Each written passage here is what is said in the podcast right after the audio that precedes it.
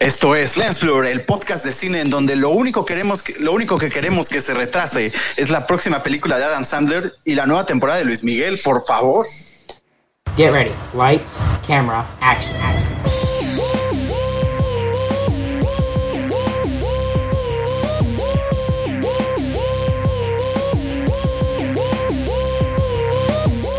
Esto es Lens Blur. Ahora sí no sé de qué estás hablando, Raúl. La, la nueva temporada de Luis Miguel es lo que más ha sufrido la pandemia. Ay, lo que más ha sufrido. Pues qué bueno que Sí, siga. pues, Cuatro- Mucha gente está a la expectativa de ver a Luis Mi Ajá, nuevamente. ¿Qué va a pasar con él? ¿Cuándo se Cuatro años esperando la segunda temporada y tú quieres que se retrase más, por Pues qué bueno, ¿no? Es más que se cancele, ¿no? No, Pues no, no. Si nos, nos quitamos eso de No, encima. si no la quieres ver, no la veas, pero de allá Mira, que se mejor cancele. échate una entrevista de una hora y ya sabes todo lo que va a pasar y ya. Listo. Ay, sabes todo lo que va a pasar en el Justice League Snyder Cut y de Ay, todas formas quisiste Es un verlo. buen punto, te No, mató. bueno. Es un buen ver, punto, te ¿Estás mató. conmigo o, o contra mí? Ah, contra el Snyder Cut. ¿Prefieres eso que contra Luis Miguel? No, bueno. Ya empieza el programa. Oigan, bueno, lo lamento, lo lamento por, por Lío justamente, porque él, él- él sí yo creo que sí sufrió esta noticia en la semana. Eh, después de, de que múltiples veces ya habían confirmado y reconfirmado, no, ahora sí se va a estrenar Black Widow en el, el 6 de mayo, ahora sí la vamos a tener, sí va a ser un estreno en cines convencional, nada de que directo a Disney Plus. Pues, ¿qué creen? Que se vuelve a retrasar llama- ahora para julio y va a cines, pero también va directo a Disney Plus. Efectivamente, lo, lo- su- o sea, sufrí el hecho de que se vuelva a retrasar. Yo ya quería que fuera mayo para verla, pero no me molesta el hecho de que vaya directo a Disney Plus. Por, para mí es como de ya que le estrenen donde sea, si quieren en YouTube, en el canal 5, no hay pedo, pero ya quiero verla. Sí, Sí, o, sea, ajá. O sea, no es como Raya, ¿no? Que no había otra forma de verla más que Disney Plus, según yo. Creo que nomás en, en China se estrenó en los cines, pero aquí no, eh, no había de otra. Pues como que no tenías ese, ¿cómo se llama? Ese sentimiento de, uy, mejor la veo allá. Pero aquí que te lo pongan también en cine, no, como que, no sé, yo siento feo, yo siento feo. Sí, pues ya se veía, yo ya lo sentía venir, lo veía venir, ¿no? O sea, en principio por el, por el impacto de Disney Plus para muchas personas, esto ya lo, lo recibieron de muy buena forma, ¿no? Entiendo mucha gente, este, ya se habituaron, ¿no? A ver contenido di- directamente en Disney Plus. Y pues no sé, digo, a mí no me, no me, al igual que Miguel, o sea, lo, lo, lo importante es ver la película ya, ¿no? Al final de Sí, cuentas. sí. Pero ¿sabes qué está influyendo un poquito? Creo que es Godzilla contra King Kong. Porque a pesar de que se estrenó, bueno, la, la forma de Warner, ¿no? De estrenarlo simultáneamente, está siendo un éxito. Bueno, eso... lleva 70 millones de dólares que solamente ah, hizo en, en China, ¿no? La mayoría en cine sí, pero fue un éxito, eso voy, no fue un fracaso. Definitivamente el, el hecho de Godzilla contra Kong está siendo un buen parámetro para Disney, ¿no? Exacto. Porque efectivamente están viendo que no es un fracaso.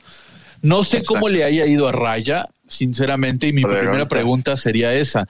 Si el estreno simultáneo en Disney Plus va a ser como Premier Access, como Raya o Mulan, o va a ir sin costo. No, Esa va a ser, va a ser con. Premier Access. Va a ser con Premier Access. Porque si va a ser con Premier Access, pues prefiero mil veces irla a ver al cine, ¿no? Claro, ahí ¿Para, es- para, para qué ir a pagar? ¿Para qué pagar 300 pesos por con el Premier Access si la puedo ir a ver al cine?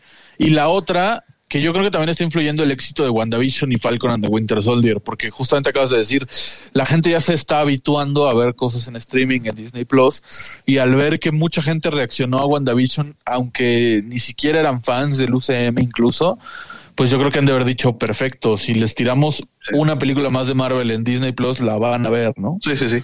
Raya lleva do- cinco pun- eh, 5.2 millones de dólares, que la verdad es pues poquito, ¿no? Para hacer Es Disney, y eso que tiene muy buenas críticas. Sí, no, no es, vaya, no es nada que si se hubiera estrenado en, en cines con una campaña de marketing más, este, Así es. más, este, ¿cómo se llama? Agresiva. A mí lo que me, lo que me sorprende realmente es que la hayan retrasado nuevamente. No tanto, no tanto el hecho de que la vayan a, a estrenar en Disney Plus, porque al final de cuentas sí ya estamos viendo, por lo menos desde hace, desde hace un, un poco de tiempo, que en Estados Unidos y, y acá en México el- la tendencia de la epidemia ha ido como a la baja y sí han estado reabriendo las salas de cine. Entonces, Así es. me sorprende un poco que la vuelvan a pasar a julio. Yo me habría imaginado, o por lo menos la lógica para mí habría sido, ahorita que va a la baja, tal vez sea el buen, tal vez sea buen momento para estrenarla y no esperar que tal que en junio, julio otra vez estamos en, en- en- en una situación peor que ahorita. No sé, o sea, sí, se, se me hizo raro que la retrasaran más que la voy a llevar, que la vayan a estrenar en Disney Plus. Sí, yo creo que están probando, ¿no? O sea, las salas en sí, este, cuáles estrenos les pueden redituar de mejor forma. O sea, se han ido como muy poco a poco, ¿no? Desde, desde, desde que estrenaron Tenet, que fue como la primera gran prueba, ¿no? Para ver qué tanto respondía la gente al hecho de ir al cine. Y van, van de una en una, ¿no? Eso es lo que yo quiero entender. Ahora, por ejemplo, está la de Kong contra Godzilla, ¿no? Este es como el otro gran boom ahorita aprovechando el momento de pandemia.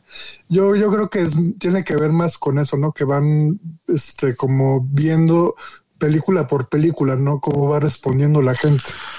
Sí, yo, yo creo que coincido con un poco contigo, Alex. Se me hace extraño, pero también Mario tiene razón en que pues están probando, ¿no? O sea, yo creo que a Black Widow le está pasando un poco lo que le pasó a New Mutants, ¿no? Que cada retraso iba perdiendo boom, perdiendo boom, perdiendo punch.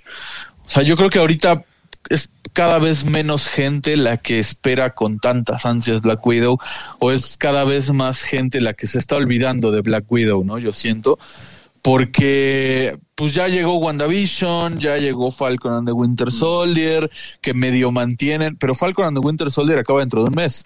Y para, para Black Widow vamos a ver, tener que esperar hasta junio. O Bueno, Julio, por lo menos tienes Marvel, ¿no? O sea, yo digo que lo mataría más si no hubiera nada de Marvel. Yo creo Yo- que eh, es que eso es lo que voy, vivo, eso es lo que voy. O sea, si Falcon and the Winter Soldier acaba en un mes, mayo y junio no vamos a tener nada de Marvel. Y Bueno. se va a perder todavía más. Bueno, a lo mejor eh, por ahí va también un poco la estrategia, ¿no? A lo mejor dijeron, "Mm, mejor vamos a dejar que, que ocurra Falcon and the Winter Soldier y vamos a esperar un poquito para tener, este, ¿cómo se llama? Eh, para no dejar tanto tiempo sin algo nuevo de Marvel. Aunque, según yo, la serie de Loki sí se va a estrenar antes Sí, de, julio, ¿no? Ajá, 11 de junio. 11 de junio, bueno. Solo dos semanas, creo. Ajá. A mí lo que se me hace raro es que quieran probar con esta película, porque eh, si, si bien es cierto lo que dice Miguel, eh, no creo que Black Widow en ningún momento haya, haya estado como al nivel de, de popularidad o de expectativa de New Mutants. Creo que New Mutants nunca llegó a tener tanta expectativa como Black Widow. Ah, no, no, no. Yo, yo me refiero al, al hecho de que cada, o sea, lo que le pasó a New Mutants es que si bien no tenía tanta expectativa como dices, cada retraso le fue bajando el punch, el poco, mucho punch que traía, ¿no? Y yo siento que, o sea, eso me refería con Black Widow, que, que cada retraso le está bajando un poquito el punch a Black Widow. Cada vez se habla menos de Black Widow, Bueno, salvo por sí. sus retrasos, ¿no? Sí, Entonces, exacto. Yo creo que le está afectando un poquito y también se me hace extraño que la hayan querido retrasar una vez más. Sí. Sí, eso sí te, te entiendo. Ahí sí estoy de acuerdo. Incluso un trailer, ¿no? Normalmente las películas se mantienen como con la expectativa sacando como nuevos trailers, ¿no? Y, ahorita llevaríamos ocho trailers de Black Widow, ¿no?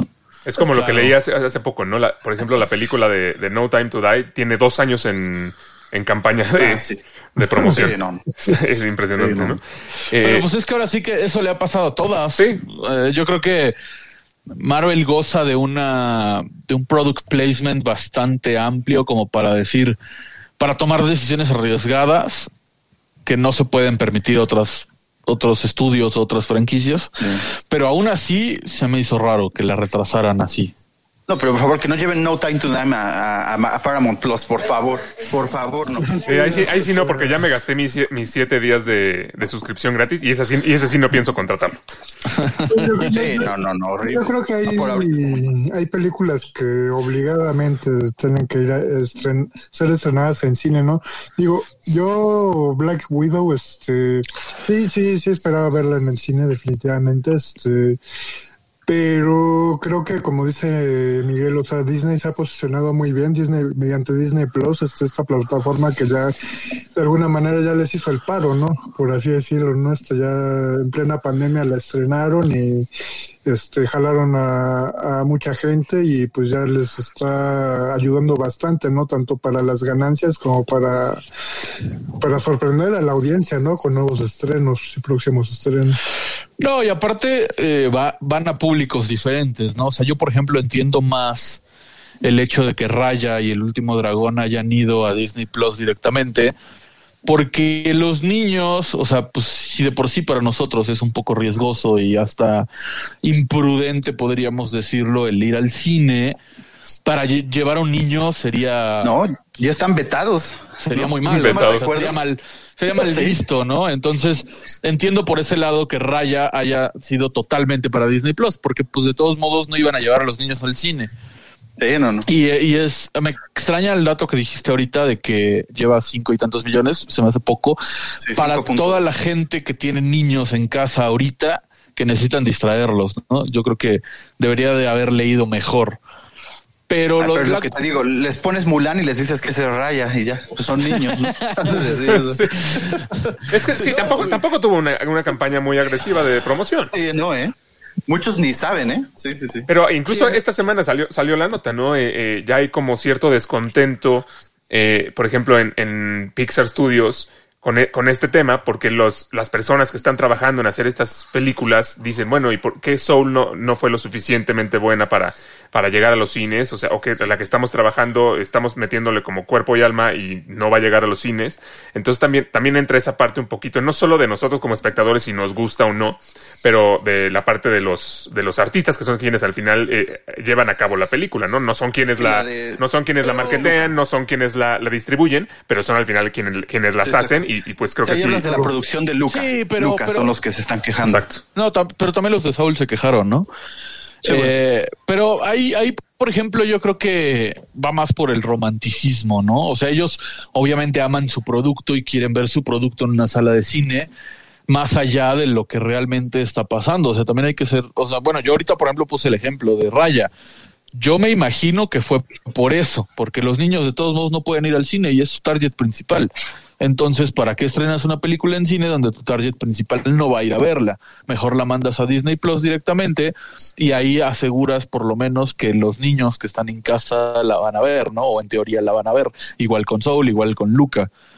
Eh, yo creo que ahí los realizadores, pues, externan esta, esta opinión más que nada por el amor que le tienen a su producto, no tanto Sí, porque claro. realmente tengan un argumento como para decir, ah, mi película era tan buena y no la estrenaron en cine, ¿no? O sea, pues no, no se trata de eso. Yo, yo, sí, yo sí creo que tienen argumento. O sea, sí entiendo que la parte racional, la parte lógica del negocio te dice, pues claro, vamos a estrenarla en Disney Plus, conviene más en este momento. Pero tampoco creo que no tengan argumento, porque eh, al final de cuentas, pues ellos trabajaron en una película para un formato específico.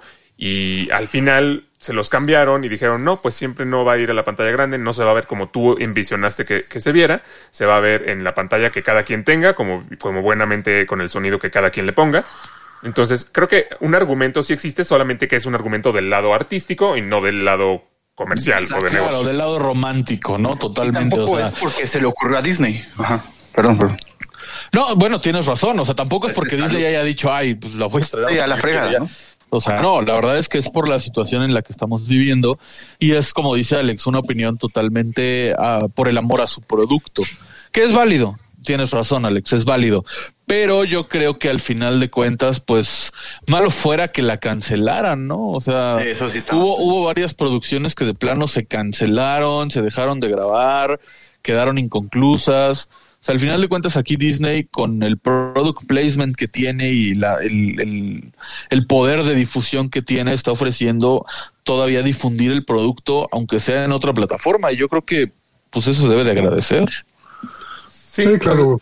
Al final, es- la gente. ya el tema de, de nosotros como audiencia, pues ya es un tema de gustos, ¿no? Creo que directamente, pues a ninguno de nosotros nos afecta realmente que vayan a estrenar Black Widow en, en Premier Access. Si la queremos ir al cine, pues la vamos a ver al cine y ya, ¿no? O sea, ahí sí creo que, creo que creo que me parece una muy buena decisión que la estrenen también en el cine, ¿no? Y que te den a elegir.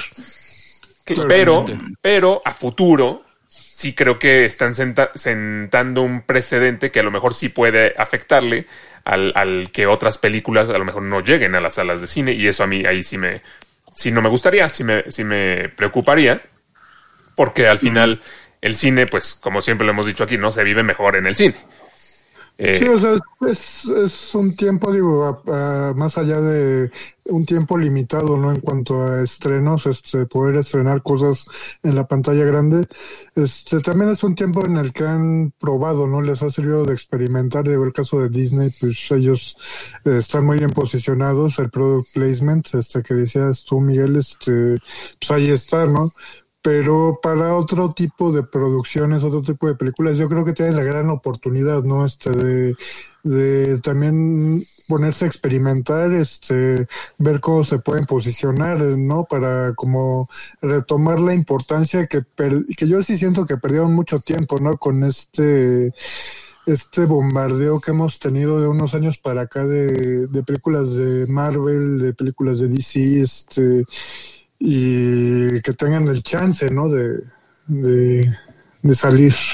No, a ver, pero bueno, yo que estoy, estoy teniendo una- un, un sentimiento, una, bueno, un, un pensamiento donde me siento hasta un poquito raro porque hace unas semanas, bueno, ya incluso creo que meses hablamos de esto, que era, como dijeron los Simpson, ¿no? Que alguien piense en los niños aquí, que alguien piense en las salas de cine, ¿no? En los cines como tal. No, también está pasando lo mismo que decíamos que hizo ahora Warner Brothers, pero ahora lo, lo vemos bien nada más porque es Disney, hablando del estreno este simultáneo, ¿no? Pues yo no en su momento hacerlo lo vi- un tiempo después también. Yo, yo en su momento lo decíamos. defendí a Warner y lo vi bien. Pues sí, pero Yo, yo no, yo, ya- yo no lo estoy viendo bien, Raúl. Yo nomás esto, estoy diciendo como la Ah, parte, bueno, bueno, bueno. la parte lógica, pero sí, o sea, definitivamente desde mi punto de vista no me gusta por justo por lo que decía, porque ahorita a lo mejor no me afecta. Ahorita puedo ir a ver Black Widow al cine si, si se me da la gana, pero más adelante, cuando una película ya no la estrenen en el cine y la estrenen solo en Disney Plus, ahí es cuando me va a molestar, ¿no? Que sí, sí. sí. que ahorita no ha pasado con una película en específico que yo tenga muchas ganas de ver, pero seguramente eventualmente sucederá y será como, ¿por qué diablos no la estrenaron en el cine? ¿Por qué la mandaron directo a Disney Plus solo porque pensaron en los números y no en la experiencia de una película? Pues que Pero no, es que ni siquiera es tanto en la experiencia, o sea, yo entiendo y, he defendido siempre el hecho de que en el cine, o sea, una película en el cine siempre se va a ver mejor, ¿no? O sea, yo siempre he sido mucho de, de, de decir, o sea, si me dices, vamos a ver una película, primero pensar en ir al cine antes de ver una película sentada en mi casa. No soy de ver películas sentado en mi casa, sí puedo ir al cine. Pero, por ejemplo, en su momento yo defendí el hecho de que Warner estrenara en simultáneo en su plataforma y en el cine. O sea, yo no lo vi mal. Eh, no, no es que esté cambiando de parecer ahora, solo porque sea Disney, sino que yo lo, yo lo que dije en su momento, como dice Raúl, que alguien piense en los cines, bueno, pues ahora sí que es evolución. Los cines no van a desaparecer, eso te lo garantizo, porque siempre va a haber alguien que le guste ir al cine, quizá menos gente, puede ser. Es como los CDs. Eh, los CDs, pues obviamente ahorita ya casi nadie los compra porque está Spotify, está iTunes Music, eh, antes de eso estuvo descargar y comprar los discos en digital por Apple, etcétera, etcétera. Pero al final de cuentas, quien le gustaban los discos tiene más de 500 discos y te lo puedo decir de experiencia propia porque Sí, sí, sí. mi papá los tiene, ¿no? Entonces, Sí, bueno. al final de cuentas, eh, el cine yo siento, en mi punto de vista muy personal, que no va a desaparecer. Y por otro lado, eh, lo dije en su momento, se tiene que reinventar, ¿no? Por ahí leí una nota hace como un mes de que, no sé si se acuerdan que comentamos aquí que Cinemex puso en renta sus salas para que tú fueras con 10 o 15 o 20 Sí, sí. personas a jugar Xbox, a, etcétera, etcétera, ¿no? Y que un grupo de personas rentó una sala llevando su consola dentro de la consola con películas para poner las películas en la sala de cine. Entonces, ahora sí que le metieron un mini, mini gol al sistema. Pero, pues insisto, o sea, quien le gusta ir al cine encontrará la forma y no creo que desaparezca dentro de mi punto de vista. Sí, no creo que desaparezca como tal, pero sí creo que se, re- se pueden llegar a reducir las opciones, ¿no? Incluso ya lo hemos visto con el mismo Cinemex últimamente, que pues ahorita ya abrieron salas de cine en México y Cinemex no. Y, y muchas salas de Cinemex, eh, perdón, muchos cines de Cinemex incluso están cerrados eh, con, como con la amenaza de que se queden cerrados, ¿no? Entonces, sí, Sí. creo que las, las opciones se pueden reducir y creo que siempre sí va a haber la gente entusiasta del cine, pero hasta qué punto vamos a seguir teniendo todos los estrenos y, poder seguir viendo todas las películas en el cine, o va a ser eh, la, la empresa que dijo yo soy entusiasta del cine, entonces voy a poner mi autocinema, voy a poner mi salita donde vamos a poner clásicos o vamos a poner eh, películas alternativas y ya no vamos a tener la experiencia, a lo mejor como dices, no se tiene que reinventar, pero en general como la tenemos ahorita de que, de que las películas se hacen para el cine y se estrenan en el cine y ya después las podemos tener en la plataforma que se nos dé la gana, ¿no? Sí, o sea, tú te no refieres un poco a la sobre a la sobreoferta, ¿no? O sea, ahorita Al- Todas las, todas las salas de cine tienen el producto, lo tienen en diferentes salas, a diferentes horarios. Exacto, Y o sea, tú, tú te refieres a que se reduzca eso, ¿no? Exacto, o sea, me- por ejemplo, en meses pasados de la pandemia, cuando todavía no podían abrir los cines, pero sí estaban abiertos, por ejemplo, los autocinemas, eh, eh, ok, existe un po- la experiencia del cine un poco modificada en el autocinema, pero es con una cantidad limitada de películas, no son películas de estreno, son películas que ya, que ya se vieron antes, y entonces hay que escoger entre una, es más bien como, tengo ganas de ir al autocinema y entonces voy a escoger la película que el autocinema decida, nada más para ir a la experiencia. En cambio, ahorita es, siento que la experiencia es un poco al revés. Es, tengo ganas de ver esta película que se va a estrenar y entonces voy a escoger el cine que a mí me guste para irla a ver. Claro.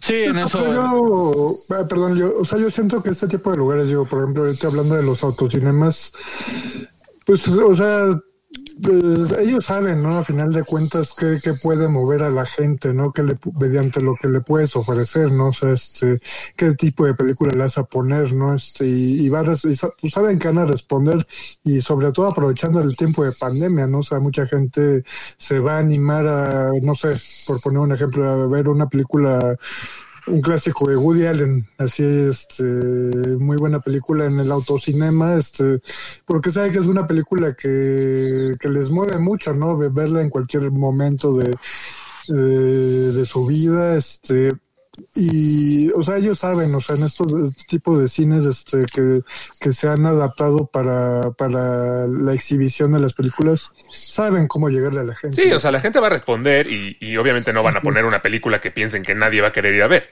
Pero al mismo tiempo, no es como que tienen la opción de poner películas de estreno, o por lo menos no todos tienen, tienen la opción. Tienen que buscar alguna película de la que puedan conseguir como los derechos de, de- de distribución para poderla mostrar y ganar dinero con, con ello. Y entonces se limitan obviamente las opciones. Yo aquí mi, aquí mi punto no, no es tanto como estar en contra del modelo del autocinema, para nada, sino que más bien me, me gusta esa idea, pero también me gusta poder ir a ver las películas de estreno, las películas que se hacen nuevas, Sí, poderlas ir a ver por primera vez en el cine, ¿no? Tener esa opción. Sí, si, yo- exacto. si es una película que tengo muchas ganas de ver, pues quiero irla a ver al cine.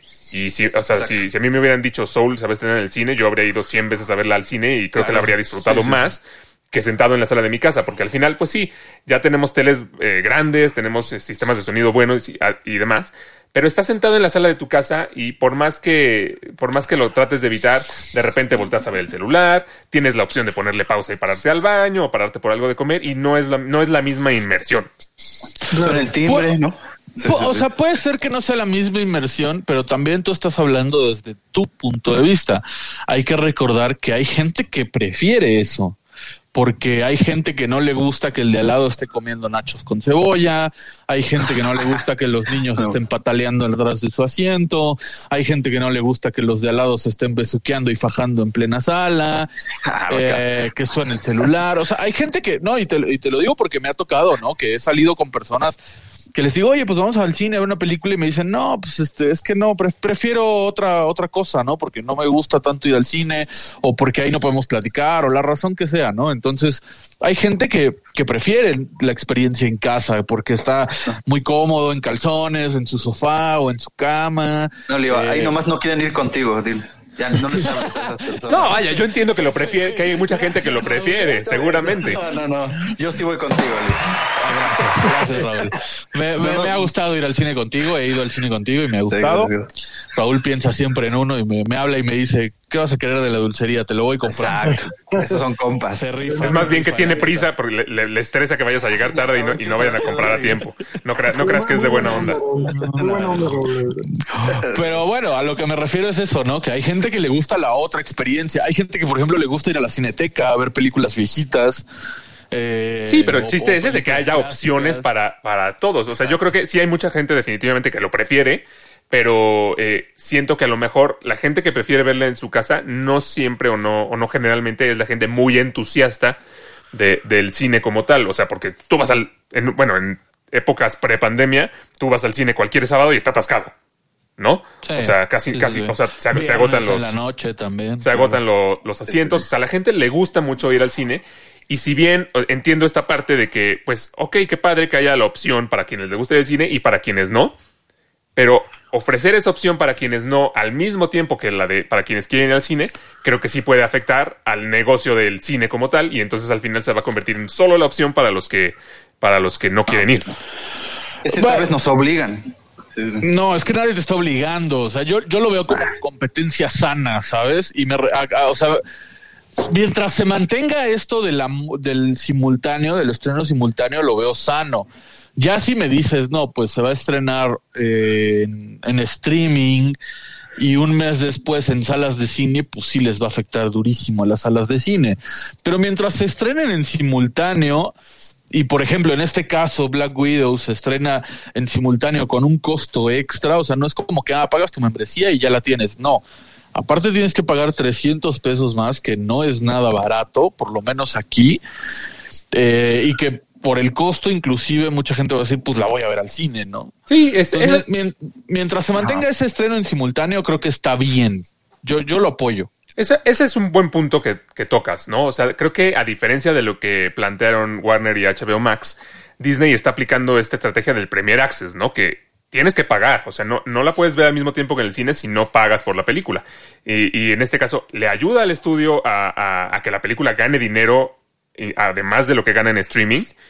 Y además, creo que sí te da ese sentimiento de, ok, voy a pagar 300 pesos por, ver- por verla en mi casa o voy a pagar 90 pesos por irla a ver al cine y a lo mejor ahí sí tienen más posibilidades las salas de cine de, este, de, recibir más gente, ¿no?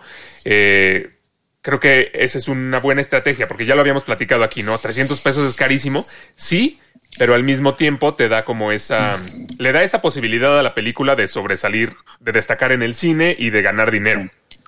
No, ellos lo dicen como precio familiar, por eso dicen que. que Sí, claro, que al final, es- sí, obviamente no, normalmente no vas, al- no vas solo al cine. A lo mejor terminas Sí, sí, sí. este, gastando 500 pesos porque van los cinco de la familia y demás, sobre todo en películas de este tipo que son y familiares. aparte, o- o sea, en, en el estreno en streaming, o sea, por ejemplo, yo que vi Raya, te la rentan no por un, no porque la veas una vez y ya, sino te la rentan por un periodo.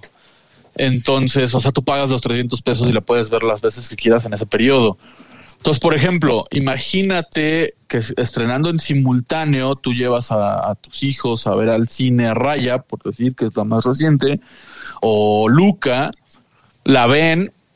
Dime, yo, yo fácil le calculo seis de cada diez niños ven una película animada en el cine y la quieren volver a ver 400 veces. Y yo creo que hasta seis me estoy viendo corto. Entonces, imagínate que llevas a tus hijos a ver al cine la película y regresan a la casa y al día siguiente te dicen la quiero volver a ver. Ah, pues pagas el Premier Access y, y se las pones 400 veces en la casa, ¿no? Entonces yo creo que ahí el estudio no va a perder, al contrario.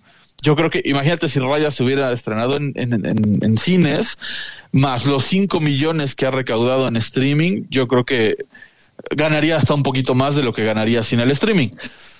Aquí lo que dice Raúl es que los cines, los complejos, las compañías que exhiben la película son las que quizá van a perder. Sí, sí, sí. Porque ellos viven de palomitas, del icy, del Claro. refresco. Sí, no, y- o sea, Exactamente. Sí, Eh, ah, no, oh, bueno, es que es- es- eh, acabas de decir exactamente lo que yo iba. Yo no creo que pierdan. Simplemente las palomitas van a ser más caras, los refrescos van a ser más caros o las entradas van a ser más caras y te lo van a justificar con asientos más cómodos o que te lo llevan a tu asiento o cualquier cosa, ¿no? Que- o cualquier servicio extra que digas que a ti te diga, ah, pues estás pagando más, pero mira, te estamos atendiendo bien chido.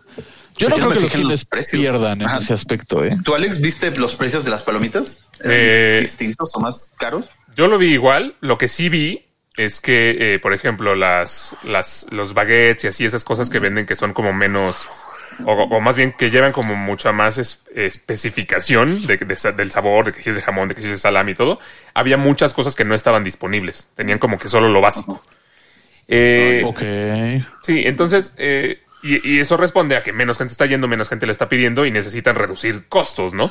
Que es Claro, justo, sí, justo, claro. justo este tema. Sí le afecta a las, a las salas de cine. ¿Por qué no estrenar la película dos semanas y después de dos semanas ya ofrecer el Premier Access?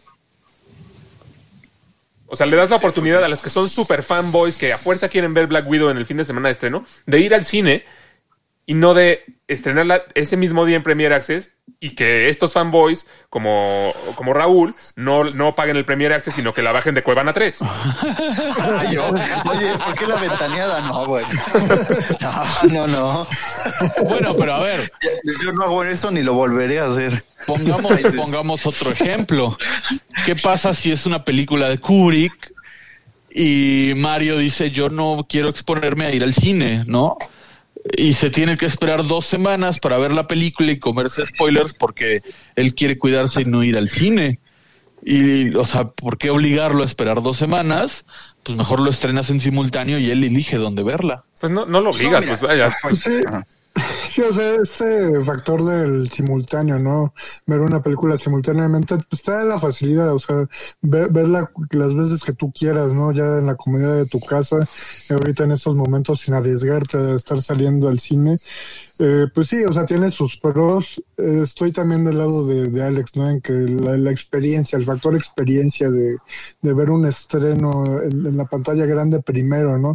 Y tener la, la oportunidad de, de vivir esa experiencia, este, pues también, o sea, yo, yo tengo ese lado eh, ro- romántico de alguna manera, ¿no? De, de, de extrañar ver películas en la pantalla grande, pero, pero sí, o sea, actualmente pues, el mercado cada vez te ofrece más facilidades de consumo, ¿no? De, de las películas y, y pues sí, o sea, la gente pues no, no le hace el no, ¿no? No, no le hace el feo a esta cosa. Pero es que también es porque no tienen de otra, ¿no? Ay, al final, no es yo- gustoso, pues. En ese ejemplo que diste, por ejemplo, al final yo no creo que estarías obligando a, a Mario a esperar dos semanas. Al final, en unas semanas ya le vas a poder ofrecer la película sin costo adicional porque él ya paga una suscripción, pero tiene la opción de irla a ver desde el fin de semana de estreno al cine. O sea, ta- tampoco es como que le estés haciendo un daño ni lo estés obligando a esperar más tiempo. Pues es, su, es su decisión al final de cuentas. Si él prefiere cuidarse, está perfectamente bien, pero pues va a poder ver la película sin ningún problema en, un, en unas cuantas semanas pero vamos a tratar de explotarla en el cine lo, lo posible. Vamos a tratar de que las salas de cine ganen, de que nosotros ganemos y todo bien. Pero, pero sí lo estás obligando hasta cierto punto a esperar. O sea, me refiero a. a- Ay, bueno, pero porque entonces ¿por qué no lo invitas a las grabaciones para que no tenga que esperar a ver las, las escenas que, que se están filmando? Nah, bueno, también te, te- te estás yendo al extremo. O sea, pero, o sea, si lo, así como lo pones, para una persona que ahorita. O sea, es que la, la situación también es muy específica, porque si, estu- si estuviéramos hablando de una realidad eh, 100% normal, sí te diría te diría que responde 100% a comodidad, ¿no? A, a, pues, ¿qué prefieres? ¿Verlo en tu casa, en, el- en la sala de tu casa o verlo en el cine?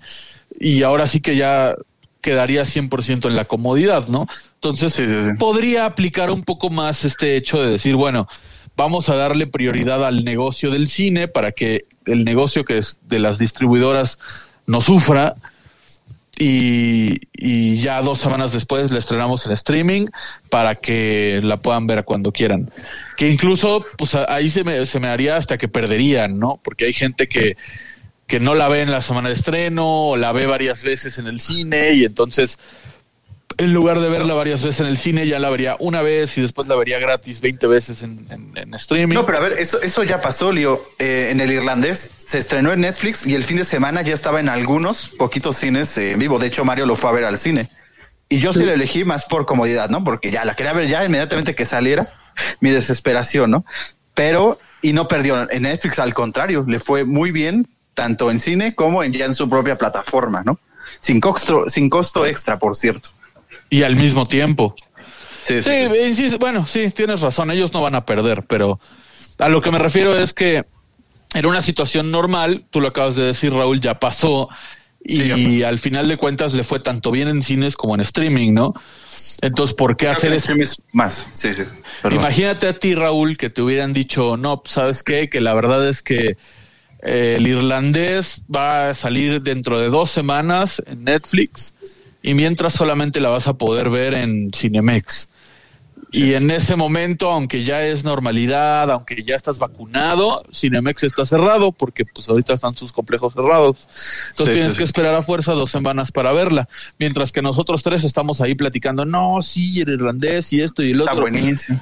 Ajá, o sea, pues, pues, al final de cuentas sí saldrías afectado, ¿no? Ay, vaya, bueno, que Sí, se salga no, de la de plática. hablar. O sea, o sea, siento que, o sea, sales afectado, pero de una manera muy mínima. O sea, sí entiendo la parte de que, ok, ahorita estamos en una situación en la que obviamente no es solo comodidad, sino también seguridad, ¿no?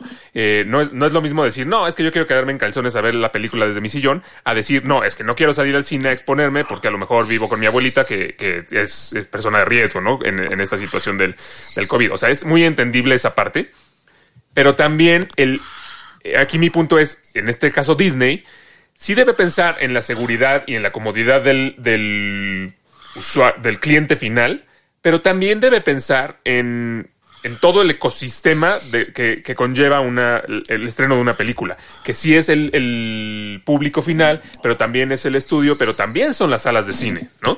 Entonces, también debe pensar en eso porque al final, en esta situación tan particular en la que mucha gente no está yendo al cine, pues las salas está- de cine están perdiendo mucho dinero y seguramente muchas cadenas no lo van a aguantar y van a morir.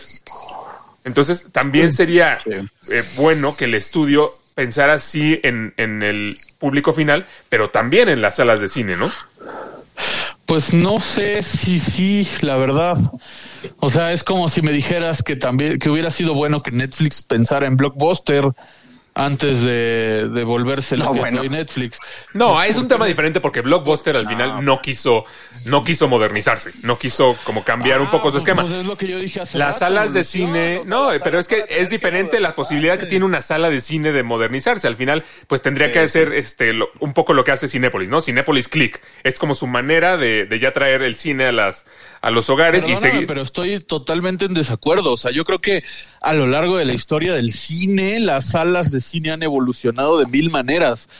Simplemente antes eran salas del tamaño de un recinto de ópera y ahora son salas más pequeñas, los proyectores, los servicios dentro de la sala. Simplemente hace, ¿qué fue? Cuando se estrenó Avatar en 4D, no existían antes las salas 4D, se, re- se inventó una nueva, te- la, la simple tecnología del 3D en los 80s, 90s, ¿no?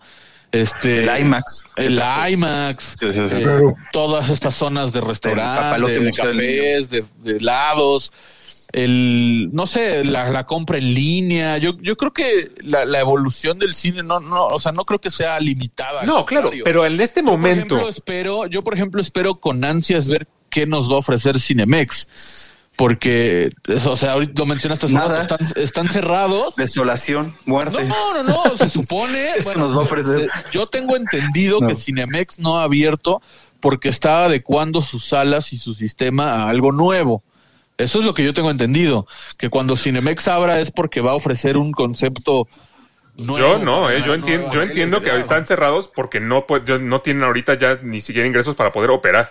Eso es lo que yo Sí, entiendo. no, no están en bancarrota.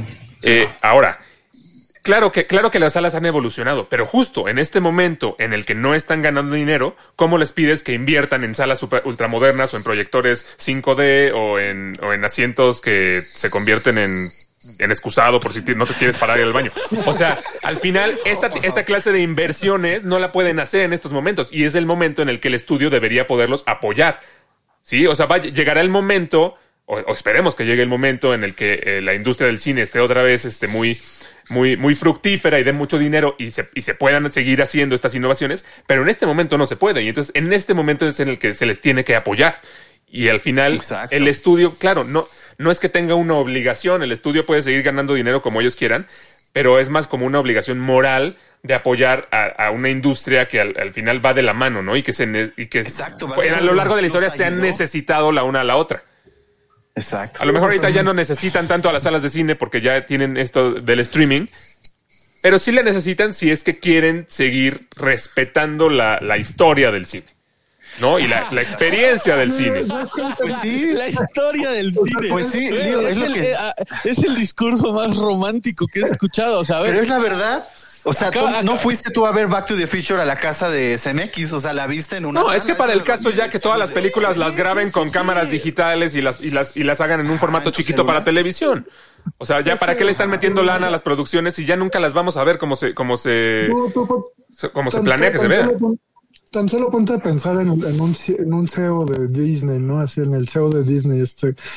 ¿Qué va a priorizar? O sea, que este que, que el contenido de Disney Plus este se mueva este de la mejor manera mer- mercadológicamente hablando o, o apoyar al- a las salas de cine, o sea, como que Claro, lado. claro, y, y yo voy más allá, o sea, ahorita Alex dijo, si si lo- los estudios deberían de apoyar si quieren eh, o si les importa eh, la, la historia del cine, algo, algo así dijiste, ¿no? Este, O la esencia no, del la- cine, si quieres. la- las palabras exactas. El legado, pero- sí, sí, sí. pero, o sea, tú, o sea, tú lo acabas de decir, si su única motivación es rescatar o apoyar la historia del Yo no dije la única. Yo dije que No sea una de ellas. o sea, Yo no dije la única en ningún momento. Yo dije que, El- de- el- que sea el- una de sus motivaciones. El altruismo en, el, en, en- una industria en la que digas no existe.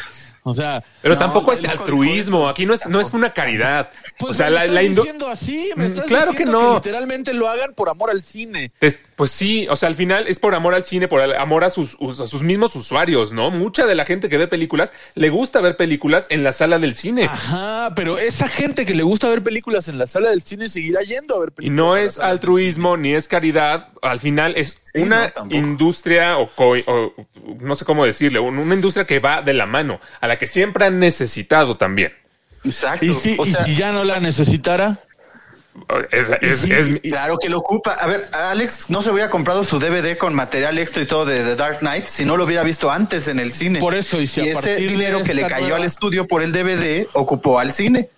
Así ha y si- sido y si siempre. a partir de esta nueva normalidad ya no la necesita. es que justo, justo es, si, es- si Marvel construyera un imperio de otros 10 años, un nuevo, un nuevo evento. Sí, ya todo Disney Plus. Todo en ¿no? Disney Plus y ya no necesitara las salas pues de es- cine, eso sería triste.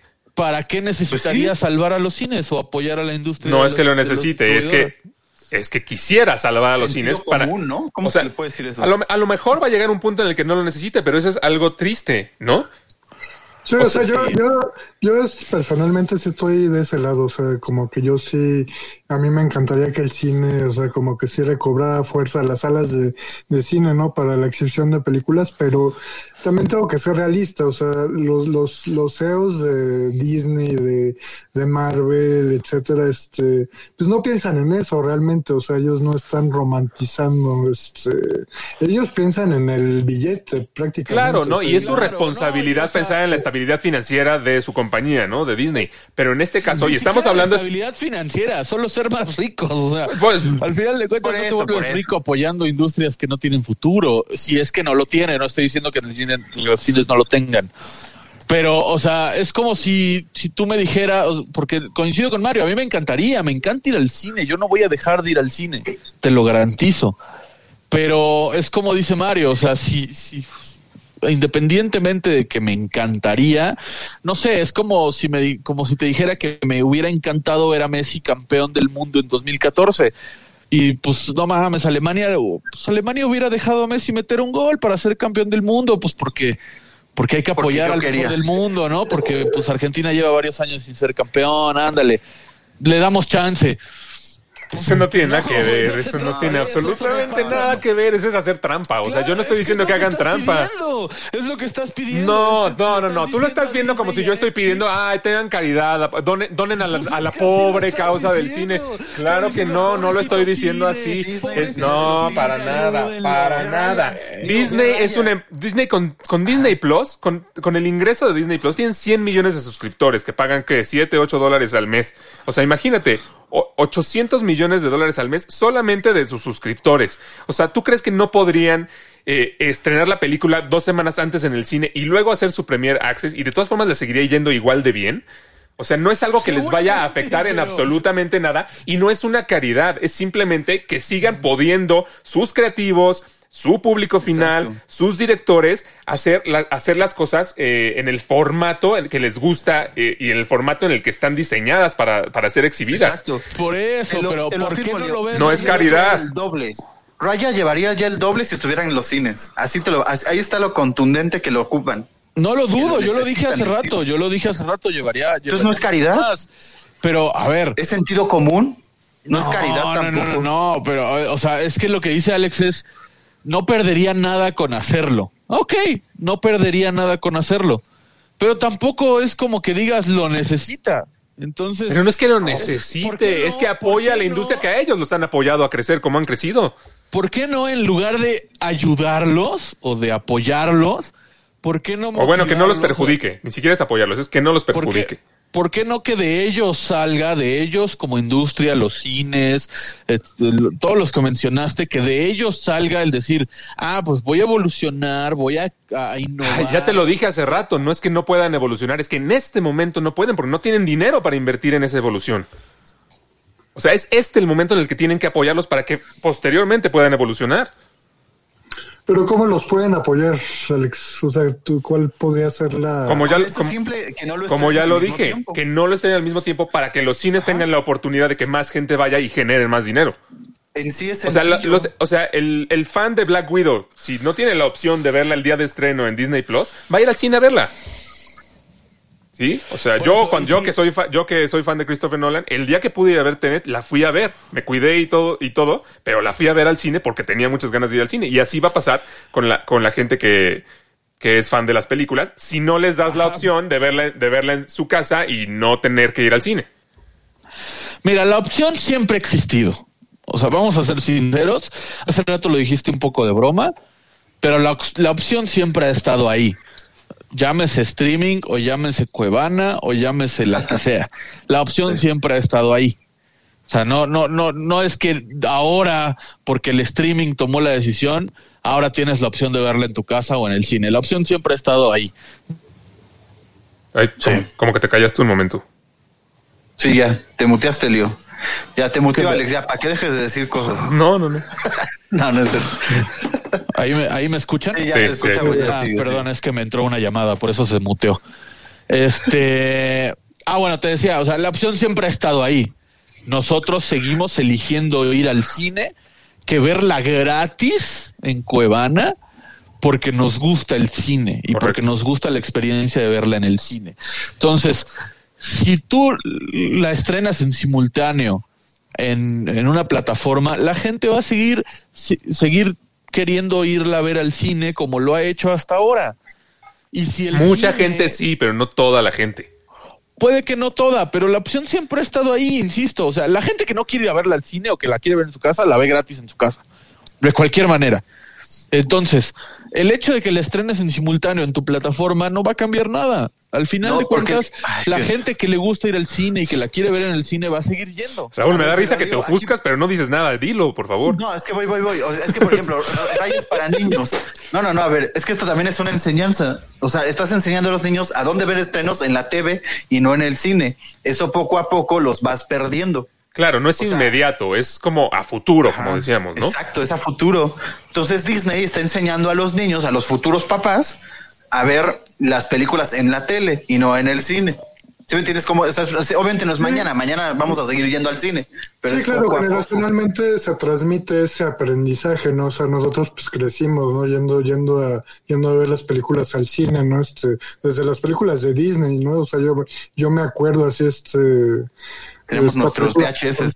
Esta película de fantasía, ¿no? Este, este, este loquera, ¿no? De, Disney, de, clásico, ¿no? Este, pero eh, crecimos con eso, ¿no? Y, tienes mucha razón, Raúl, o sea, es generacional esto. Los niños de ahorita, pues ya crecieron con las pantallas más chicas, ¿no? Con los dispositivos móviles, este, ya se acostumbran a ver las cosas así. Entonces, este, para efectos de, de la industria cinematográfica en, en cuanto a exhibición de películas, este, pues sí se va a ver afectada en algún momento. Exacto, o sea, no, no- no es tanto que estemos dando como un mal ejemplo a los niños o algo así, es, es que simplemente están creciendo acostumbrados a otra cosa. Y te aseguro que ahorita una persona, o bu- bueno, muchas personas eh, que sean 10, 15 años menores que yo, no tienen ningún problema viendo la película de estreno en la pantalla de su celular, mientras al mismo Exacto. tiempo están chateando en WhatsApp.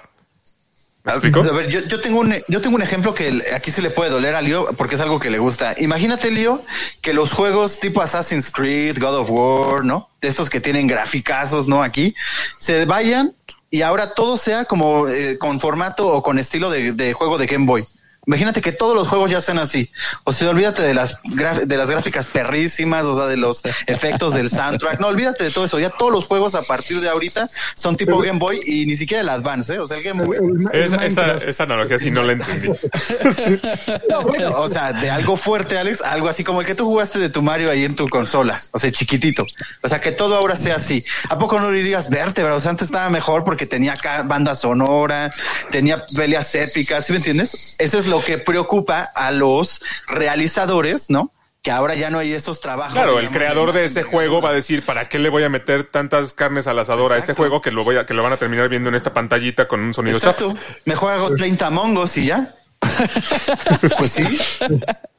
Bueno, y si lo ves al revés, y si, y si, y si en lugar de verlo así dices, a ver, ¿cómo le hago para meter todo lo que yo quiero meter en esta pantallita? ¿Cómo innovo? ¿Cómo saco nuevas tecnologías para ver todo lo que, lo que se veía en, en, H, en Full HD así?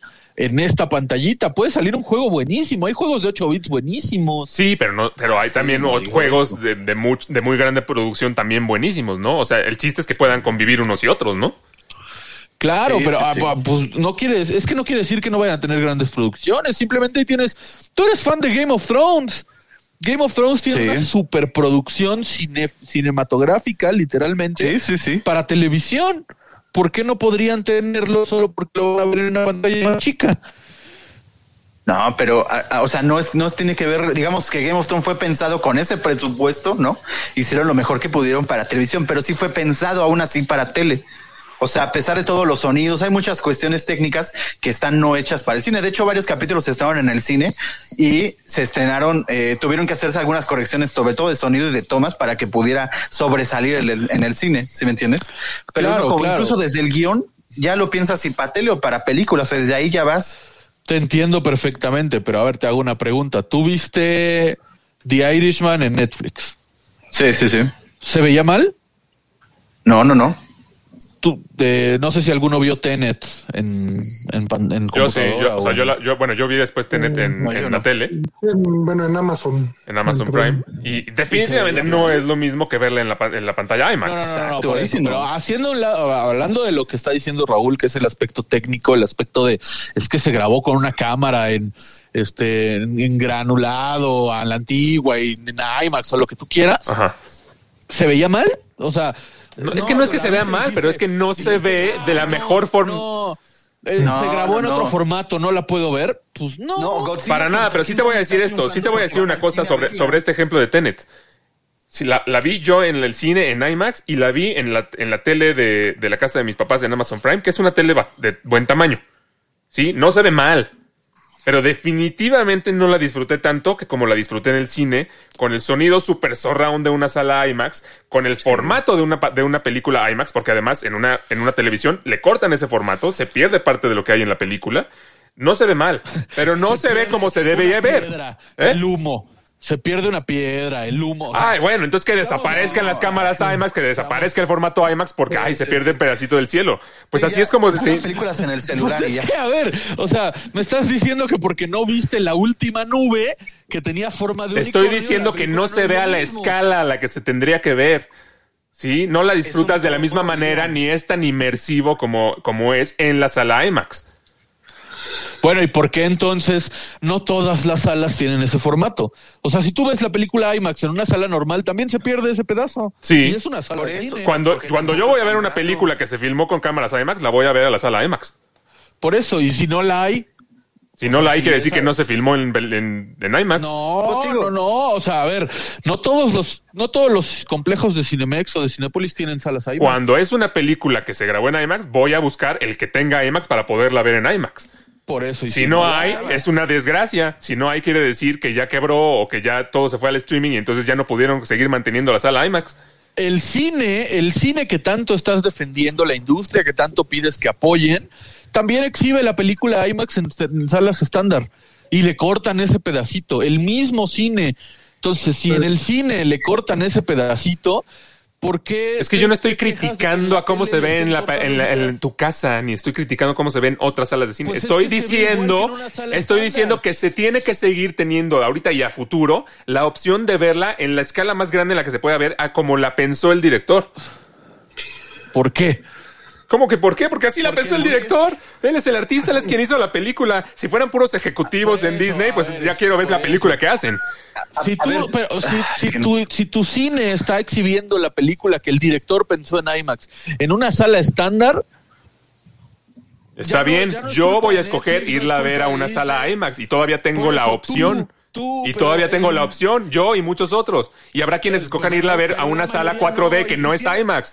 Y tendrán todas esas opciones. Ser realista y ser realista y todos los que viven alrededor del complejo de Iztapalapa, y no es porque sea Iztapalapa, o sea, simplemente se me ocurrió ese complejo que está al lado del Price Shoes en Periférico y Eje 5. Todos los que van a ese cine que no tiene IMAX ven la película en formato Está bien, y tienen la opción de irla a ver al cine. Por A ver, eso, es que pero yo- a ver, se ve igual, se ve igual en una sala estándar que en tu pantalla de la casa. Claro que no. No, no, no, a y ver, se ve, me vas a decir que se ve igual en mi celular, ¿no? Y se escucha igual. No, no, no, a Pues ver, claro a que no. Tú dices cosas. No es lo mismo que te pidamos un banner para YouTube a que te pidamos un póster o un, o un este espectacular que lo pongas ahí sobre periférico. Es lo mismo ver un partido del Cruz. Azul en tu casa que en el estadio. Exacto, desde ahí. Pero ahí lo estás viendo en vivo, es diferente. No, pues aquí lo estás viendo en grande y con sonido genial. Es diferente también. Ahora Ah, también, pero pero también nos- nosotros estamos hablando de, de- de este, de esta cuestión porque, o sea, estamos conscientes, o sea, somos espectadores conscientes de estos, de este tipo de cosas, ¿no? Como técnicos, este, de imagen, ¿no? Pero muchas personas van al cine y no, no lo perciben, o sea, ellos van a- Claro. van a disfrutar la película. al por supuesto. Y, y, y, o sea, pero también quería ir un poco más a fondo. O sea, el cine, a diferencia de otros, otros medios de expresión, o sea, se me ocurrió ahorita, por ejemplo, los libros, ¿no? ¿Qué pasó con la librería de Gandhi, ¿no? Esta de Miguel Ángel de Quevedo, ¿no? Que la terminaron cerrando, ¿no? Este, porque pues ya, este, quebró prácticamente, este, por- pues porque ya los libros están en digital, ¿no? Este, yo creo que a diferencia de los libros, o sea, que pues, o sea, cómo, cómo, cómo podía, podría evolucionar, ¿no? Seguir le- leyéndolo en físico, el, el libro, este, y a diferencia del digital, yo creo que eh, el cine, en ese aspecto, tiene las posibilidades de seguir evolucionando, ¿no? O sea, para para futuro. Ahorita, igual lo que decía Raúl de lo generacional, ¿no? De cómo ven los niños ahora, este, cómo nacen los niños este, viendo películas ya en, en su casa, en la televisión. Este, pues a- el cine va a encontrar la manera, o sea, al final de cuentas, de, de llegar Totalmente. 100% No. tiene la posibilidad de seguir evolucionando, pero en este momento específico en el que no puede invertir en esa evolución es cuando no se le tendría que dar la espalda y dejarlos morir. Es- ese es mi punto. Pero a ver, a ver, es que, bueno, espérame. Primero, antes que nada, yo quería, o sea, decir de lo que estabas diciendo hace rato, que mezclaste dos argumentos diferentes. Uno, lo técnico, de no, es que se grabó en este formato y es la visión del director, que tienes que aceptarlo y Mario lo acaba de decir. Tú eres esa minoría que respeta el formato, pero el, el- el grueso del consumista no es, no es que le importe, la ve en formato estándar. Esa es una. La otra, el tema de se ve mejor o se escucha mejor o se- la experiencia es mejor, con lo cual yo ya concordé al inicio del programa. Siempre voy a preferir ir al cine, eso está clarísimo. Pero, por ejemplo, si a mí me dices, eh, y creo que pasó cuando fuimos a ver Avengers Endgame todos juntos, creo que pasó que, que si no se podía o no había boletos, porque nos costó trabajo encontrar los boletos, en, en IMAX yo dije, no me importa, yo la veo el mismo día que se estrena a las 12 de la noche, aunque no sea en IMAX, y después la veo en IMAX, no me importa. Pero, o sea, no, no era como que me quitara algo no verla en IMAX, ¿sabes? Quería verla y ya. Esas eran las dos cosas que yo quería decir. Y de lo que ahorita dice Mario, eh, pues sí, justo, o sea, van, tú dices, no tienen para, para invertir en evolución. Puede ser, sí, no creo que el 100% de las cadenas tengan recursos ahorita para invertir en evolución. Es verdad. Pero pues ahora sí que eso le está pasando a todas las industrias, todas, todas, todas. Y acaso la farmacéutica no, pero todas las industrias que me digas, restaurantes, hoteles, cine, eh, la que te venga la fútbol, eh, televisión, todas las industrias que me digas les está pasando eso, que están perdiendo dinero y no todas se van a reponer o no todas van a tener los recursos para reponerse, porque tendrían que salvar al cine y no salvar a Televisa o por qué Porque Disney es una empresa de no cine. McDonald's? Porque Disney es una empresa de cine. La empresa, la industria de la comida que salve a McDonald's. Sí, la industria de los zoológicos que salve a los zoológicos. No, Disney es dueña de E ESPN. Yo estoy hablando de. Disney es que- dueña de no, Fox. A ver, ¿tú crees que tú con una de carne, con una empresa que produce carne, le vale madre si Chili cierra? Claro que no. Deberías de apoyarlo. Pero no por eso le va a regalar el ahí. producto, así como No, Alex nunca dijo que le regalara, nada más es no hagas cosas que lo perjudiquen. Ay, a ver, eso. si Chilis te dice te voy a comprar 50% menos porque ahorita no tengo no tengo el flujo de, de clientes que tengo normalmente y llega otro restaurante y le dice te voy a comprar el doble de lo que te compraba Chilis, pero ya no le vendas a Chilis, ¿tú qué crees que va a hacer Bueno, la ahí de ya son cosas así. Sí, por eso, esas ya son cosas así. Si Disney mañana compra Cinemex y hace Disney Cinema, pues ya, qué bueno, ¿no? Tal vez vamos a decir, ah, qué bueno, ¿no? Por lo menos ya va a haber un lugar donde verlo. Pero ahorita no es el caso, no es lo que estamos diciendo. Aquí es los con simples acciones. Algo como no lo estrenes el mismo día. Espérate un ratito. Y ya deja que la gente vaya al cine a ver tu producción antes que la puedan ver en, en Disney Plus. Y ya. Es que la gente media no va a hora dejar con de lo ir al cine. O sea, Raúl, ¿vas a dejar de ir al cine? No. Mario, No. ¿vas a dejar de ir al cine? No. No. Alex, ¿vas a dejar de ir al cine? No. Es que no entiendes que no es algo inmediato. O sea, yo no voy a dejar de ir al cine ahorita, pero es generacional, como decía Mario. A lo mejor en Tal vez 10, nuestros 15 años, ya no ya van. mucha gente ahora sí no va a querer ir al cine. Y Pero entonces, es evolución, eso es normal. Eso iba a pasar con o sin pandemia. sí, bueno, eso está muy mal. Qué triste que la pandemia lo haya acelerado. Pues sí. Es justo lo que estamos diciendo, que no queremos que pase. Por eso. Si el estudio tiene la posibilidad de evitar que eso pase, pues debería hacerlo, en mi opinión. No, o sea, es como el ejemplo de la carne que dices. Si Chilis ha sido el que le compra la carne durante 50 años a este, a este proveedor y luego llega otro y le dice que ya no le venda a Chilis, a mí se me da mala onda con Chilis, que es quien lo ha, quien lo ha mantenido todo este Ah, tiempo. Chile está comprado 50, 60 Enti- años. entiendo, entiendo la parte de a mí me conviene y ya, no me importa nada más, pero pues es un poco triste. Sí, pues sí. Sí, sí, sí. Ok, sí, es triste, es triste, sí, pero es real. Sí, bueno, pues eh, Qué, qué frío, Dios. qué una cosa es la realidad, otra la que, lo que queramos, ¿no? No, no, no, a ver, no me malinterpreten, no me malinterpreten, de verdad, o sea, a mí me gusta ir al cine, yo no quiero que desaparezca el cine, ni quiero dejar de ir al cine, y efectivamente afecta a cier- o sea, afecta empleos, afle- afecta inversiones, afecta a mucha gente, y, y sí, es triste, no me malinterpreten, créanme que no lo digo en un afán de decir, ay, pues que chingue su madre el cine, pues no, la neta no, o sea, créanme que no, pero eh, yo siento que tanto tú, Raúl, como Alex ven las cosas de una manera muy romántica, muy de, bueno, pues es que si yo tengo 10 pesos y los necesito para comer, bueno, pues como con 5 y le doy los otros 5 a alguien más porque, porque pues hay que ser No, buenos. tampoco. Pues, pues no, no es así. No, tampoco. No es, no es así, pero Creo pues que qué no triste que la humanidad sea tan fea, pero bueno. Este, Sí, que sí. pues sí, o sea, si tienes 10 pesos y ves que alguien se está muriendo y con un peso lo puedes salvar, pues yo sí le daba el peso, pero cada quien. Ahora, para, para, para, para concluir, el, para concluir el tema, eh, hay una estrategia que planteó Disney hace poco, su, su CEO, Bob Chapek, lo dijo, ya no serán los directores eh, ni los productores de las películas tal cual quienes decidan para qué formato la van a hacer. Más bien, haz de cuenta, le voy a encargar una película a tal director, la va a hacer y un comité que no es de directores, que es ajeno a la producción de la película, va a decidir a qué, a qué plataforma o de qué manera se va a estrenar. Entonces, para concluir este tema, ¿qué opinan ustedes de, de, de esa estrategia? Yo tengo una pregunta, ¿lo van a hacer antes o después de que se haya hecho la película? Después, o sea, yo te voy a encargar una película, aquí está tu película, ah, ok, dámela, el comité va, del- va a elegir si la voy a estrenar en Disney Plus, si la voy a estrenar en el cine.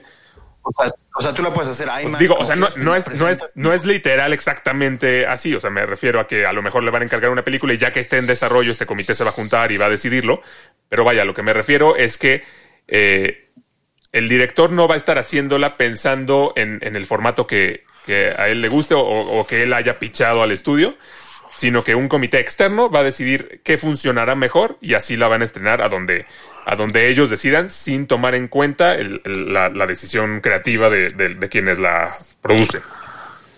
¿no? Eso sí me parece mal. A mí también. Eso sí me parece totalmente mal, Sí, porque pues al sí. final de cuentas, pues todos participan, ¿no? No solamente el comité. Si tú le dices al director, oye, hazme una película y la voy a estrenar en Disney Plus, ya está en el director si aceptar o no hacerla. Pero si le dices, hazme una película y después decides dónde la vas a estrenar, creo que sí está mal. Creo que sí deberían de tomarlos en cuenta. Sí, no, no, también no, muy, de- muy en desacuerdo. También, pues de hecho, de ahí mismo empieza la, la inspiración, ¿no? Incluso, o sea, varias cosas. Ya hablando Claro, la visión. sí. Sí, sí, sí. Sí, la visión. Sí, sí, sí. Sí, yo también estoy muy en desacuerdo, o sea, porque pues, al final de cuentas, pues el realizador, ¿no? Pues está pensando en, en algo muy específico, ¿no? Desde el momento en el que concibe una historia, es, eh, entra la parte de la producción y hacer todo ese, todo ese esfuerzo, ¿no? Para que al final llegue un comité y te diga, este, ya se- sin tú poder tener la libertad de decisión, este, no, pues va a tal, va a tal, este, lado, ¿no? Tal, tal, este, a tal plataforma, ¿no? Entonces yo creo que pues vamos a lo mismo, ¿no? Volvemos a lo mismo, este, el dinero es lo que termina ganando, ¿no? La lana, ¿no? El billete. Sí, ¿no? claro. En función del Es casi, billete. casi como el DT, ¿no? Que hace su, su convocatoria, pero otros te deciden a quiénes alinear, ¿no? Más o menos a través Claro. de lo de foot. Exacto. Y este está feo, ¿no? Porque dices, bueno, entonces ¿para qué, no? Nomás soy un títere, ¿no? No sé cómo Sí, decirlo. sí. Estoy exagerando un poco, pero sí, sí es casi casi No, así. no, ya no, mejor que me eh, digan eh, que toma, ¿no? Ah, ah, claro, ahora Toma ah, ah, yo, ¿no? yo no creo que estés exagerando, yo creo que sí está mal y, y el ejemplo está bien puesto. E inclusive para que veas que, no es tan, o sea, que, que no estoy tan a favor, te voy a poner un ejemplo contrario a lo de lo que te dije de Tenet. Si el realizador hace su película grabada en IMAX y realizada en IMAX, por ejemplo, Ready Player One, en su momento, se acordarán que Ready Player One estaba plagada de easter eggs por toda la pantalla. Sí. Si la graba en IMAX y luego la exhibes en un formato estándar o en una televisión o lo que quieras, y ese pedacito que cortaste era un easter egg, pues sí está feo, ¿no? Sí. Pues estaría bueno que nos, que nos comenten, ¿no? Quienes nos están escuchando o quienes nos están viendo en YouTube, eh, ustedes do- eh, qué van a preferir, dónde van a decidir ver Black Widow si es que, si es que tienen ganas de ver y qué opinan, ¿no? ¿Qué opinan de- del estreno simultáneo en, en las plataformas, en este caso que platicábamos Disney Plus y, y en cines? Y pues eh, se- sería todo, ¿no? Vamos, vamos con Pues algunas en- en- noticias. En nuestro caso creo que sería un anime, ¿no? Si la pandemia nos lo permite, iríamos a verla al cine los cuatro. Yo, Sí. yo sí, yo de hecho Black Widow Sí. espero, espero poderla ver al cine definitivamente. No, acuérdate que Alex no va con nosotros, pero sí. Sí, no, no, no, me refiero a los cuatro, nosotros tres y Alex por separado porque nunca nos toman. Sí, exacto. Yo, yo, yo la iría a ver este solito, asegurarme que no esté Raúl comiendo palomitas junto a mí y echándome sus virus. No, no, no. Estas son Lens News.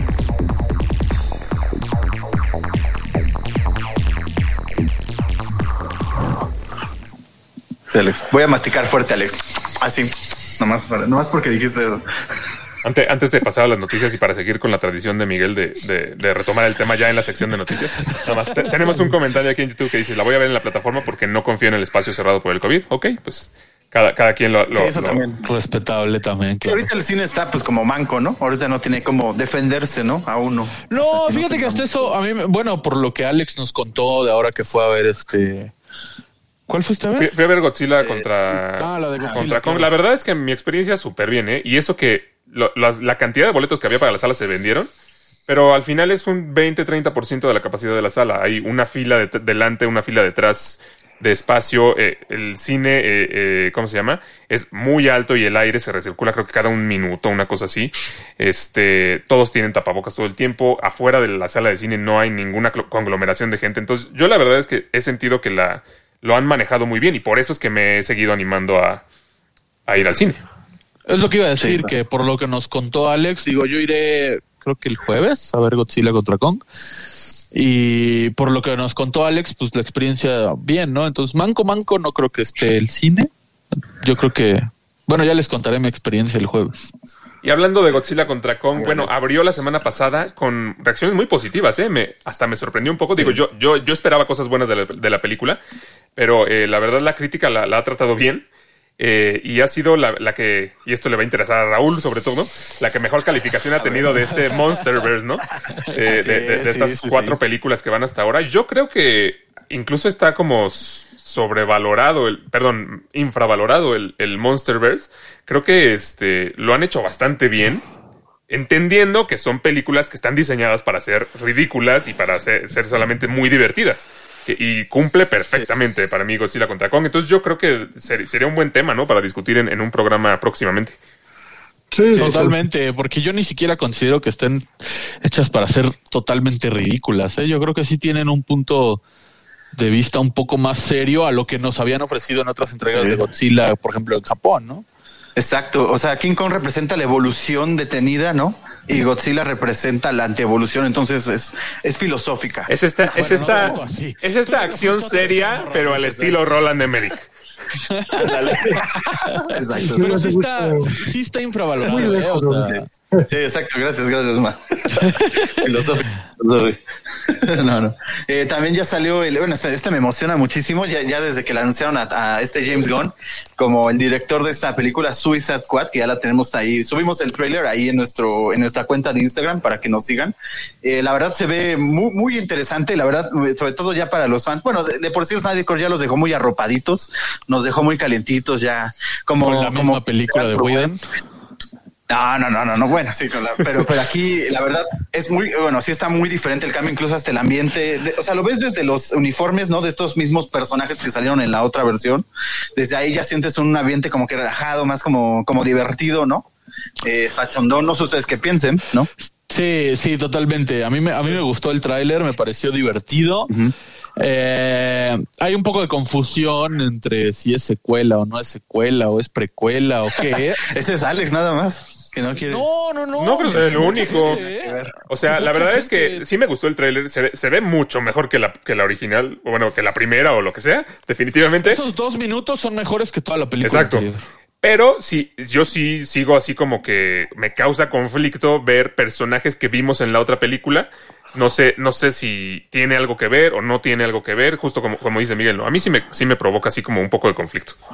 Le habrá, ali- le, ah, perdón, este, le habrá aligerado presión a DC el, el Snyder Cut. Pues, Seguro, sí, pues sí, sí, sí.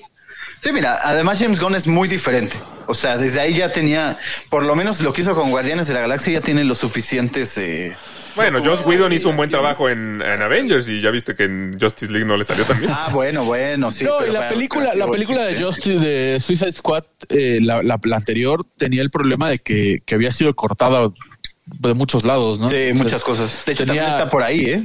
Sí, El por ahí ya eh, dijo el, director que tiene su corte, pero pues mira, Sí, que su se lo guarde, se lo tome con un cafecito y no lo muestre nunca, por favor. No, no, no, no. Pero, pero sí, la verdad es que estos dos minutos de tráiler son mejor que toda la película. Sí. Yo creo que va a ser una secuela, pero de esas secuelas como de, como de pie pequeño, ¿se acuerdan? Que la había una segunda película y tercera y Ah, cuarta y octava, y se entendía que eran cronológicamente una después de la otra, pero no tenían nada que ver una con la otra. O sea, de pie pequeño a Escuadrón Suicida solo en Lensblur. Increíble.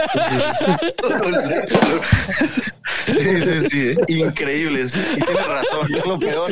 Oye, a mí lo que, lo que sí me da risa, lo que sí me da un poco de risa es que ahora están haciendo reboots No, no. tan, tan juntos con la, con la película original o como sea, que ya le ponen, su, su manera de rebootearlo es ponerle The al título, ¿no? La película de, de hace unos años se llamó Suicide Squad y esta se llama The Suicide Squad y ya por eso es una cosa totalmente diferente, ¿no? El reboot de Batman que se viene es nada más The Batman y entonces ya con eso es otra cosa, ¿no? Exacto. ya es Se me, hace- se me hace chistoso. Al rato va a salir No, pero Superman. también lo encuentras como Escuadrón Suicida 2. También lo he visto así que muchos la, la llaman así, incluso. No, pero el título oficial sí es Suicide Bueno, Squad. te garantizo que aquí en México van a, van a ponerle algo así como el Escuadrón Suicida 2 o el Escuadrón Suicida Regresa o una cosa así que, que a lo mejor no va a tener mucho que ver. Suicida, la fabulosa, la fabulosa emancipación de Harley Quinn 2. o- Ándale, sí, una cosa así. Oigan, y, y- y la- lamento, lamento este, interrumpir las risas. eh, paso a una noticia que es devastadora y lamentable. Cancelaron la, eh, Monarca tras dos temporadas. Ya no va a haber tercera temporada de esta, Uy, de no. esta serie de Netflix que a mí me encantó, que, que seguramente a Raúl no le gustó. A Monarcas Morelia lo cancelaron, sí. Ya, No, ya no, no, sabía. cállate. No, no es cierto, a mí también me gusta.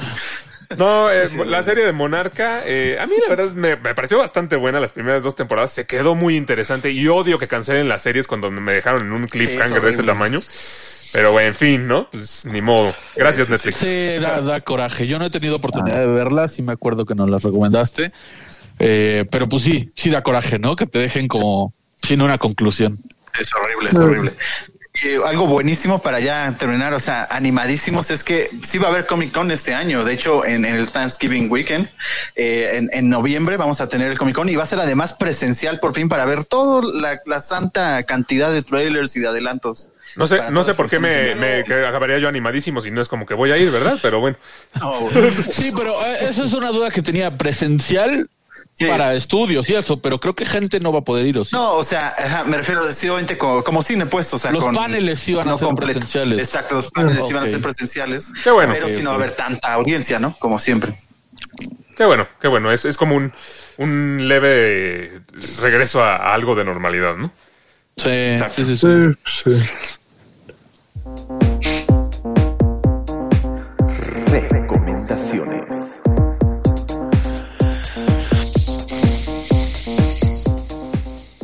Así llegó y se fue el momento favorito de Mario. La cancioncita de Es que ve cómo le cambia la cara, es increíble. ¿Qué me, qué me recomiendan ver esta semana? ¿Qué me recomiendan ver? Dice, denme algo que ver. Por favor.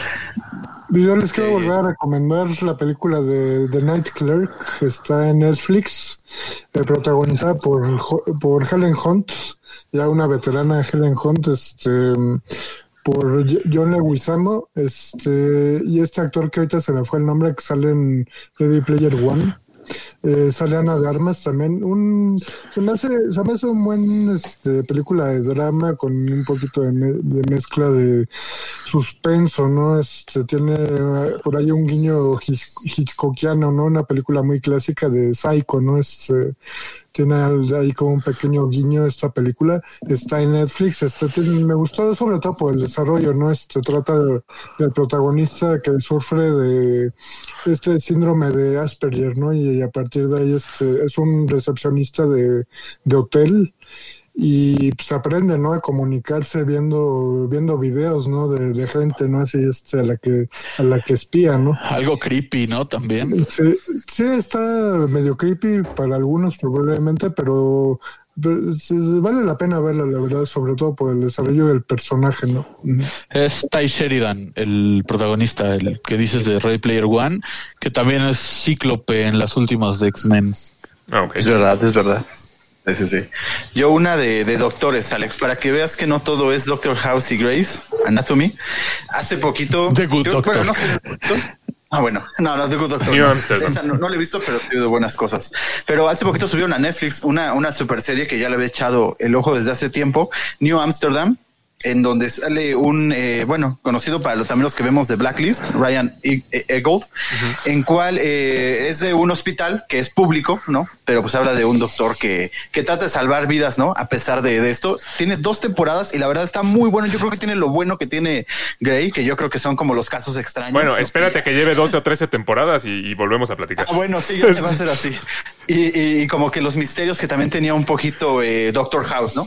La verdad está muy buena. Tiene dos temporadas ahí arriba en, en, en, en- bueno, en Netflix ya están ahorita pasando la tercera en, en la tele, pero la verdad está muy buena, ¿eh? Muy, muy, muy buena. Yo ya, yo ya la estoy viendo y sí me está gustando, ¿eh? Sí, sí, sí, me está Sí, gustando bastante. Ah, bueno.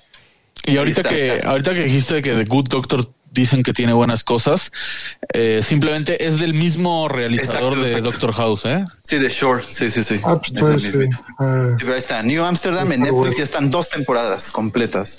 Oigan, yo, les, yo les voy a recomendar también de Netflix una serie eh, mexicana. Se llama ¿Quién mató a Sara? La acaban de estrenar la semana pasada y la verdad es que Vale. sí, sí debo hacer la aclaración. No es la serie mejor dirigida o mejor actuada. Sí es muy... Tiene un estilo muy telenovela porque tiene un, un reparto muy telenovela.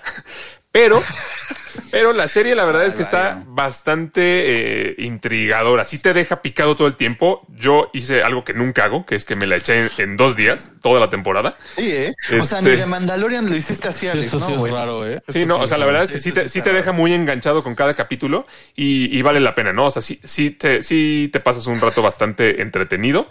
Eh, se trata de, de la muerte de una chava y muchos años después la persona que, a la que habían culpado y metido a la cárcel, pues sale y pues está buscando venganza y está buscando como esclarecer el misterio de qué fue lo que realmente pasó. La verdad es que está buena, la historia está buena, solamente las actuaciones sí dejan un poco que desear. Fíjate que yo tenía un poco de curiosidad de esa serie porque he visto mucha mucha publicidad de Netflix sobre esa serie en la ciudad. Entonces, si tenían curiosidad, ahí está la recomendación de Alex. Y pues muchísimas gracias por, por habernos escuchado, muchas gracias por vernos, síganos en, en Instagram, en Facebook, estamos en todas las plataformas de, de podcast y acá en YouTube y pues nos, nos vemos y oímos la próxima semana. Gracias, gracias. Gracias. No vean Luis Miguel, ¿eh?